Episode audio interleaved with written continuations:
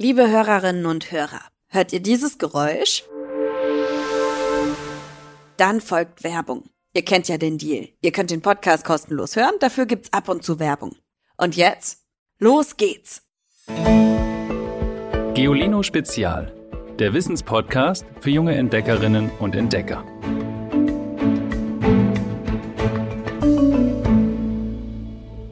Hallo ihr Lieben. Oh, ich kann euch gar nicht sagen, wie irre aufgeregt ich bin, denn diesmal gehen wir auf die Suche nach einem Schatz, so einem richtigen funkelglänzenden Goldschatz, viele Millionen Euro wert. Wir forschen nach dem Grabschatz des ägyptischen Pharao Tutanchamun. Die Pharaonen, also die Könige im alten Ägypten, wurden nach ihrem Tod nämlich nicht einfach verbuddelt. Sie bekamen versteckte Grabkammern, prachtvoll mit Kostbarkeiten, Kutschen, sogar Spielzeug und Fleischkonserven. Wirklich wahr. Warum das Ganze? Davon werden wir euch in dieser Folge erzählen. Doch vor allem begleiten wir den britischen Archäologen Howard Carter auf seiner Suche nach dem legendären Grab des Tutanchamun. Vor ihm haben das schon etliche probiert, aber aufgegeben. Schnappt euch einen Sonnenhut und Getränke. Für unsere Schatzjagd geht's nämlich in die Wüste. Los geht's! Wir reisen gerade nach Ägypten ins Jahr 1922. Uh, es schaukelt ganz schön in diesem kleinen Flugzeug. Irgendwo dort hinten muss die heutige Stadt Luxor sein. Wenn ich aus dem Fenster schaue, sehe ich unter mir eine riesige Wüste. Soweit man schauen kann. Nur Fels, Sand und Geröll. Das ist das Tal der Könige.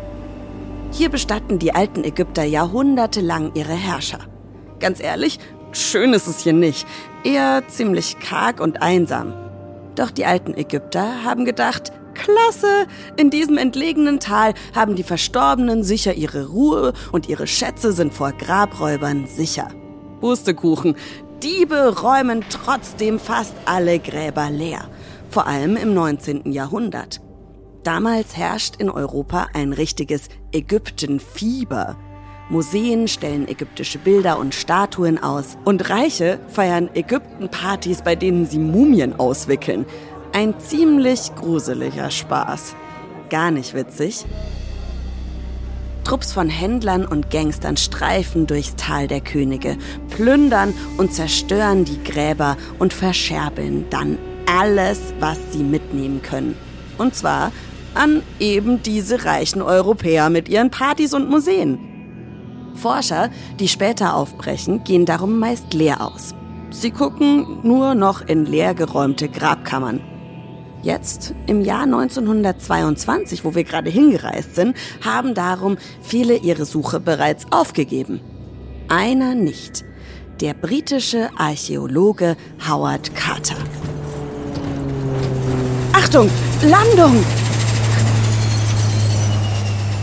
Ah, da ist ja schon die Grabungsstelle. Sieht aus wie, ja, eine Baustelle. Überall Schuttberge.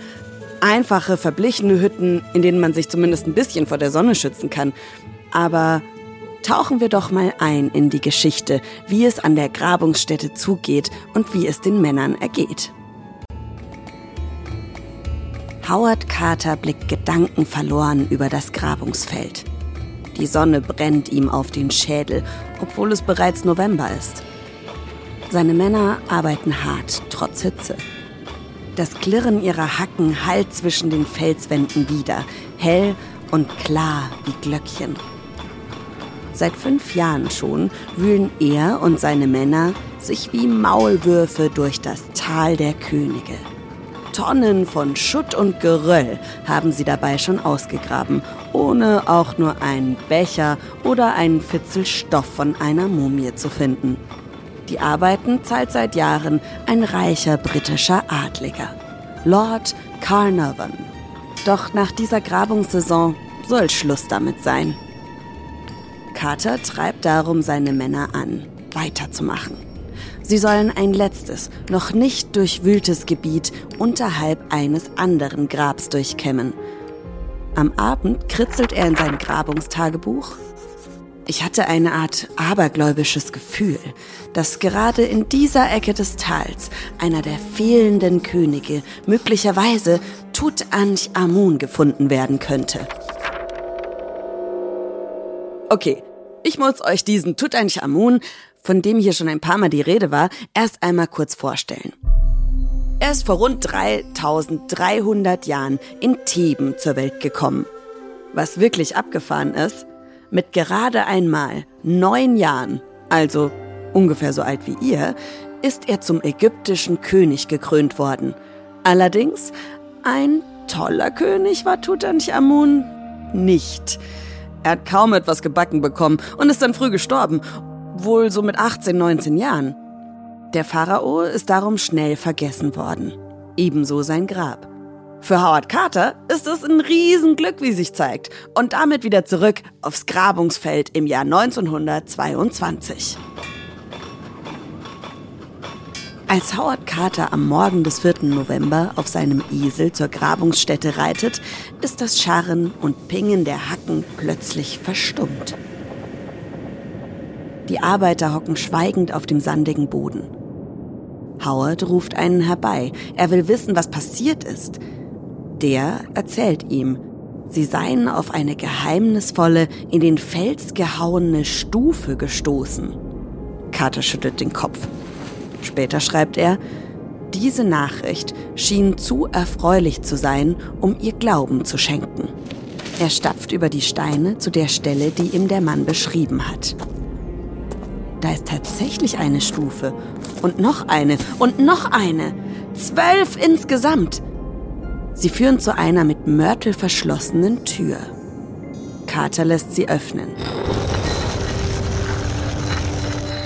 Dahinter ein Gang und noch eine Tür. Auf dieser klebt ein Siegel mit Hieroglyphen. Und die ägyptischen Schriftzeichen ergeben eindeutig einen Namen. Tutanchamun. Kater juchzt. Er kann es kaum fassen. Bloß hoffentlich waren nicht auch hier die Räuber schon eher da. Einige Tage später stemmt er ein Loch in die zweite Tür und hält eine Kerze hinein. Im Flimmerlicht sieht Carter Unfassbares. Gold. Überall Gold und glänzende Dinge. Er und seine Männer sind überwältigt. In der Kammer stapeln sich Kästen und Kästchen, ein Streitwagen, eine Art Bett, Dosen voll mit Fleisch, alles, was ein Pharao für sein Leben im Jenseits braucht. Aber wo ist er? Wo ist der Sarg? Carter entdeckt in der Wand feine Linien im Mörtel. Ihm dämmert. Hier muss ein Durchgang gewesen sein. Vielleicht zur Sargkammer?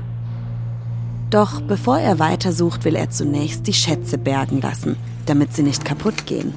Er lässt ein Expertenteam anreisen, darunter ein Chemiker, ein Fotograf, ein Fachmann für Schriftzeichen. Jede Vase, jede Sandale, jeder Handschuh bekommt nun eine Nummer. Insgesamt beschreibt und fotografiert das Team in den folgenden Monaten 5398 Dinge. 5398 Sachen. Jeder und jede von euch hat im Kinderzimmer eher weniger rumfliegen.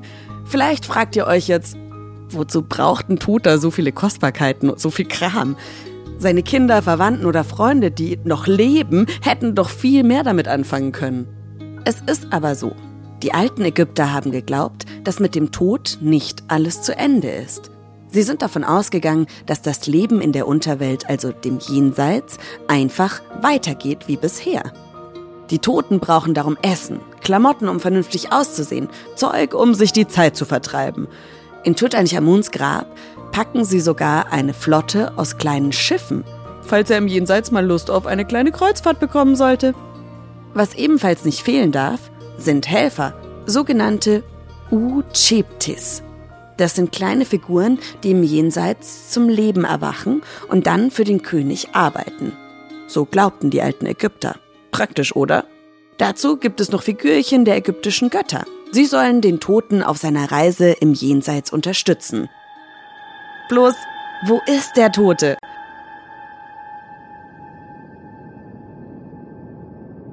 In Ägypten damals im Jahr 1922 weiß Howard Carter lange nicht, wo die Mumie ist. Nach der Entdeckung der Vorkammer mit all den goldigen Schätzen darin geht es um das Grab zu wie auf einem Rummel. Im Tal der Könige drängen sich Touristinnen und Touristen, Reporterinnen und Reporter. Viele von ihnen schlafen sogar vor dem Eingang des Grabes, um ja nichts mehr zu verpassen. Das Ägyptenfieber ist jetzt noch einmal richtig ausgebrochen. Und wie? Mitte Februar 1923 ist die Vorkammer endlich ausgeräumt. Verstaut in Eisenbahnwaggons rumpeln die Fundstücke Richtung Nil. Nun kann Carter endlich weitermachen. Da waren ja diese Linien in der Wand, die auf eine zugemauerte Türöffnung hinweisen könnten. Am 16. Februar stemmt er den vermuteten Durchgang auf. Sein Herz rast, denn er stößt auf eine Wand wie aus Gold. Es ist eine Seite einer vergoldeten Truhe. Darin verbirgt sich bestimmt der Sarg des Pharaos. Carter öffnet vorsichtig mit leichten Hammerschlägen die Truhe und entdeckt darin eine zweite. In der steht eine dritte und noch eine vierte Truhe. Sie sind ineinander geschachtelt wie russische Puppen. Die Mumie aber erspäht er immer noch nicht. Howard Carter muss schließlich vier Truhen, einen Steinsarkophag und drei weitere Särge in Menschenform öffnen. Der letzte ist aus purem Gold, um bis zur Mumie zu gelangen. Als er und seine Männer einige Zeit später den allerletzten Sargdeckel öffnen, erlebt Howard Carter die erste Enttäuschung dieser Grabung. Tutanchamuns Mumie, dieser in Leinen gewickelte Leichnam, ist fast komplett in sich zerfallen und von Bakterien zu einer schwarzen Masse zerfressen. Nur die Füße und die Goldmaske über dem Gesicht sind noch heil. Okay, schwarzer Matsch, schon ein bisschen eklig, oder? Und ganz ehrlich, es wird noch ein bisschen ekliger. Wir wollen nämlich genau wissen, warum die alten Ägypter ihre Toten überhaupt mumifiziert, also in Mumien verwandelt haben. Wir wissen ja schon, die Ägypter stellen sich vor, nach dem Tod geht's weiter. Und damit man sie dort in der anderen Welt ja auch wiedererkennt, haben sie sich wirklich große Mühe gegeben, die Körper ihrer Toten zu bewahren oder haltbar zu machen. Nix anderes heißt übrigens mumifizieren. Und das geht so. Als erstes werden die Organe aus dem Körper entfernt. Lunge, Leber, Darm und Magen. Das Gehirn ziehen die alten Ägypter sogar mit einem Metallstab aus der Nase und werfen es weg, weil sie es für unnütz halten. Anschließend bedecken sie den Körper von oben bis unten mit Salz.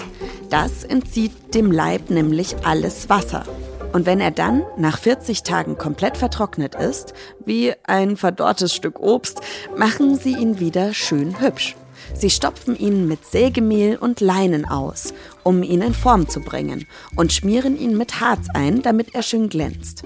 Dann wickeln sogenannte Bandagierer die Leiche von Kopf bis Fuß in Mullbinden. Zwischen den Lagen verstecken sie Schriftrollen und kleine Schmuckstücke, die den Toten beschützen sollen. Die Mumie eines Pharaos bekommt noch eine prächtige Totenmaske obendrauf. Vielleicht habt ihr die von Tutanchamun schon einmal auf einem Bild gesehen.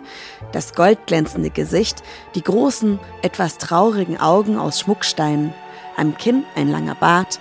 Der Kopf ist bedeckt von einem blau-gold gestreiften Kopftuch. Auf der Stirn sitzen ein Geier und eine Schlange. Das sind die Symbole für Ober- und Unterwelt. Die Maske ist irrsinnig wertvoll. Einige Millionen Euro schätzen Expertinnen und Experten. Dazu die Särge aus purem Gold. Auch Howard Carter macht sich so seine Gedanken, wie wertvoll Tutanchamuns Goldschatz gewesen sein mag. Howard Carter stößt nach seiner Entdeckung der Vorkammer und der Sargkammer noch auf einen weiteren Raum. Die Schatzkammer. Auch sie ist voll mit Schätzen. Er notiert in seinem Grabungsbuch, Tutanchamun war vielleicht einer der unbedeutendsten, die auf diesem königlichen Friedhof begraben wurden. Wie kostbar und prunkvoll müssen bloß die Schätze der großen Könige gewesen sein. Wie groß die Reichtümer, die dieses ganze Tal einst enthalten haben muss. 64 Gräber haben Carters Archäologiekolleginnen und Kollegen im Tal der Könige entdeckt. Dort aber hatten Räuber alles gestohlen. Anders als bei Tutanchamun. 1932, zehn Jahre nach der Entdeckung der ersten Stufen im Fels, werden die letzten Kisten mit Grabfunden aus der Wüste fortgefahren und in Ägyptens Hauptstadt Kairo geschafft. Fast alle Schätze bleiben in Ägypten. Howard Carter machen sie nicht reich. Glanz und Gold bedeuten ihm ohnehin wenig. Er wollte nur ein Fenster in die Vergangenheit öffnen. Er wollte dem alten Ägypten Leben einhauchen und ein Gesicht geben. Das hat er geschafft. Die Maske von Tutanchamun gilt heute als das bekannteste archäologische Fundstück der Welt. Was für eine spannende Schatzsuche, was für ein goldiger Fund zeigt mal wieder, es lohnt sich an einer Sache dran zu bleiben, auch wenn alle sagen, das wird sowieso nichts. Übrigens, es kann sogar sein, dass Archäologinnen in Ägypten noch gar nicht alles gefunden haben. Und apropos dranbleiben, habt ihr Lust bekommen, euch weiter mit Mumien zu beschäftigen? Vielleicht sogar mal eine Mini-Mumie zu basteln? So als schaurig schönes Spielzeug? Dann los. Ihr braucht Draht, etwa einen Meter lang, zwei Mullbinden, eine Zange oder eine kräftige Schere. Aus dem Draht biegt ihr quasi das Skelett für die Mumie. Fangt mit dem Kopf an, windet den Draht zu einem Knubbel, führt ihn dann als Hals und Oberkörper etwa 4 cm nach unten. Danach biegt ihr aus dem Draht noch links und rechts Arme und Beine. Das Ende knipst ihr ab und klemmt es am Draht des Körpers fest. Jetzt könnt ihr die Mullbinde um das Drahtskelett wickeln. Fangt wieder beim Kopf an, bis alles bedeckt ist. Das Ende knotet ihr fest oder stopft es unter eine Schicht Mull. Dann bringt ihr die Mumie in Form. Und fertig. Das Ganze könnt ihr natürlich auch auf www.geolino.de nachlesen. Dann fehlt jetzt noch was, ne? Ja, unser Witz der Woche. Hier ein Witz für Geolino. Äh, Forscher fanden raus, fanden aber nicht wieder rein. Ihr habt auch einen richtig guten Witz auf Lager, dann schickt uns auch euren Lieblingswitz an 0160 351 9068. So, und jetzt düsen wir mal zurück und kümmern uns um die nächsten Folgen Geolino Spezial. Wenn euch die Folge gefallen hat, folgt unserem Podcast gern und schaltet vor allem nächstes Mal wieder ein. Mein Name ist Ivy Hase. Das Skript kommt diese Woche von Katharina von Ruschkowski und die tollen Töne im Hintergrund der Folge, die kommen von Nikolas Fiemerling. Archäologie fand ich schon super, aber wisst ihr, welches Thema ich noch mehr liebe als Archäologie? Astronomie. Was das genau ist, erfahrt ihr in der nächsten Folge. Ich freue mich, wenn ihr wieder dabei seid. Tschüss! Noch mehr Geolino für zu Hause? Schaut einfach unter geolino.de slash spezial.